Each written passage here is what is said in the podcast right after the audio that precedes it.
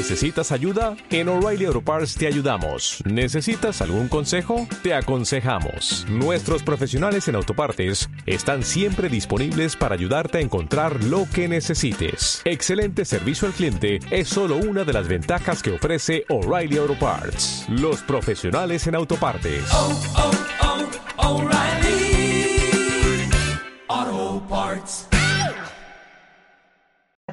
Estás en radiomatorral.es en el espacio El Cuentacuentos de Ana H. Esta que te habla.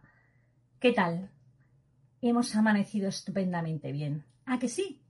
Y el cuento ganador, el que más votasteis ayer a través de las redes sociales, ha sido El jorobado de Notre Dame. Hoy más corto que el de ayer. Vamos a por él. Atentos y a escuchar. En uno de los lugares más hermosos de la ciudad de París se hallaba una gran construcción, casi tan bella como la ciudad que le daba cabida. Notre Dame. Notre Dame se trataba de una inmensa catedral que, según se decía, guardaba muchos misterios, y entre ellos una historia en lo cual lo feo y lo bello se entremezclaban entre lo malo y lo bueno.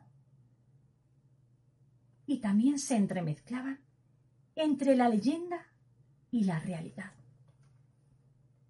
Dentro de aquella catedral se escondía un ser muy extraño, cuyo cuerpo, al parecer, se asemejaba más a lo monstruoso que a lo humano. La maldad de los hombres había condenado a aquel ser llamado Quasimodo a vivir en la oscuridad alejado del resto, a pesar de poseer un alma tan limpia como jamás se había visto en ningún otro lugar. Quasimodo habitaba la torre del campanario de la catedral, pero no lo hacía solo.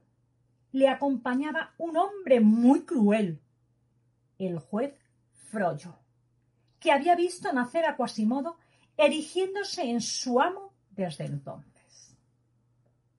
Un día, Quasimodo, harto de su encierro y muerto de curiosidad por lo que pudiera ver en el exterior, decidió abandonar la torre del campanario e irse, e irse a explorar aprovechando uno de los días de fiesta más importantes de la ciudad, el Festival de los Bufones.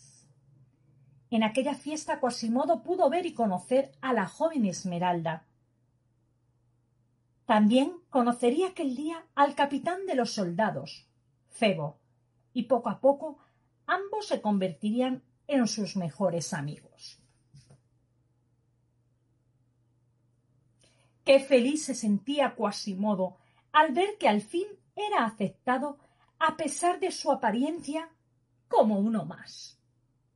Febo y Esmeralda, la gitana, pudieron contemplar en Quasimodo la nobleza y bondad de su alma y no dudaron en entregarle su amistad.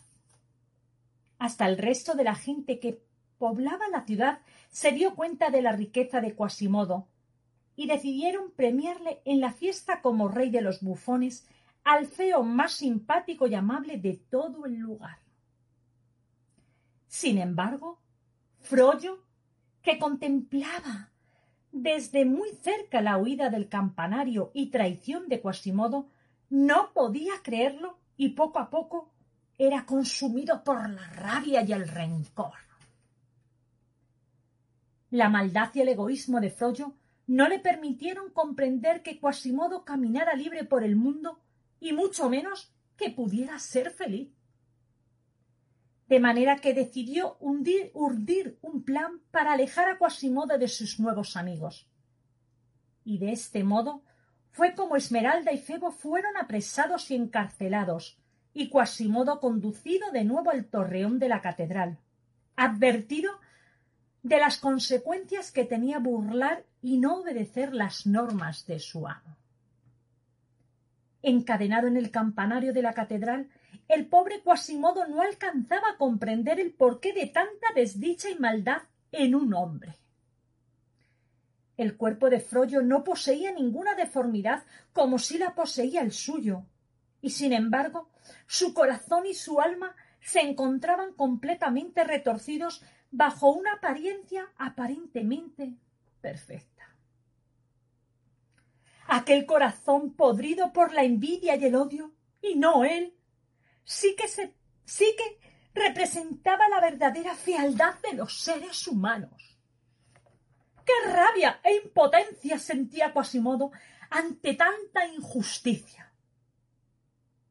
Y tras mucho pensar, decidió que debía ponerle fin a aquella situación poniéndose en marcha.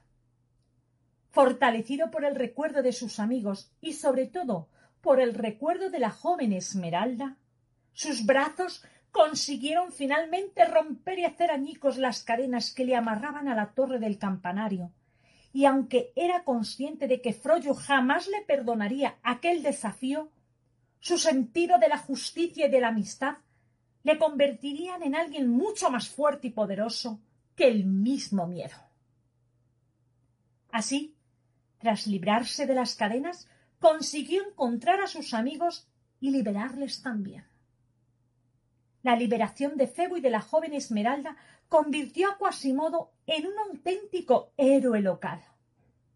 Un héroe, un héroe feo, tal vez, pero poseedor del alma más hermosa y poderosa de toda la ciudad.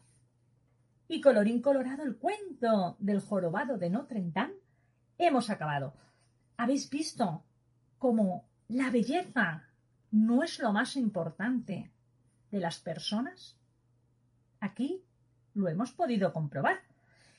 Y ahora en un momentito ponemos los tres cuentos para que los votéis a través de Instagram y de Facebook para mañana, a esta misma hora aquí en Facebook, podamos leer el cuento en radiomatorral.es.